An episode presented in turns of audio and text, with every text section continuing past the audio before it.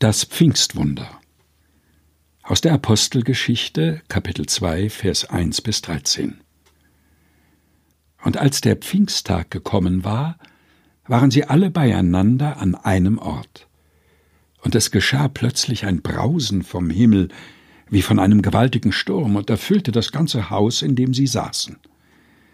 Und es erschienen ihnen Zungen, zerteilt und wie von Feuer, und setzten sich auf einen jeden von ihnen, und sie wurden alle erfüllt von dem Heiligen Geist und fingen an zu predigen in andern Sprachen, wie der Geist ihnen zu reden eingab.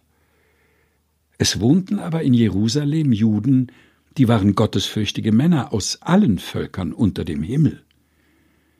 Als nun dieses Brausen geschah, kam die Menge zusammen und wurde verstört, denn ein jeder hörte sie in seiner eigenen Sprache reden.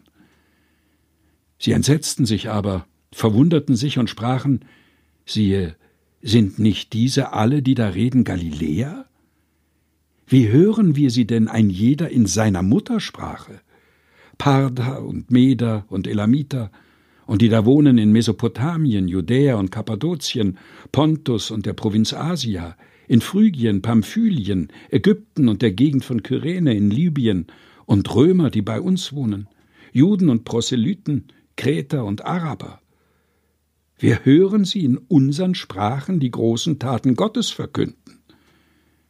Sie entsetzten sich aber alle und waren ratlos und sprachen einer zu dem anderen, was will das werden? Andere aber hatten ihren Spott und sprachen, sie sind voll süßen Weins. Das Pfingstwunder aus der Apostelgeschichte, Kapitel 2, Vers 1 bis 13, gelesen von Helga Heinold aus der Lutherbibel 2017.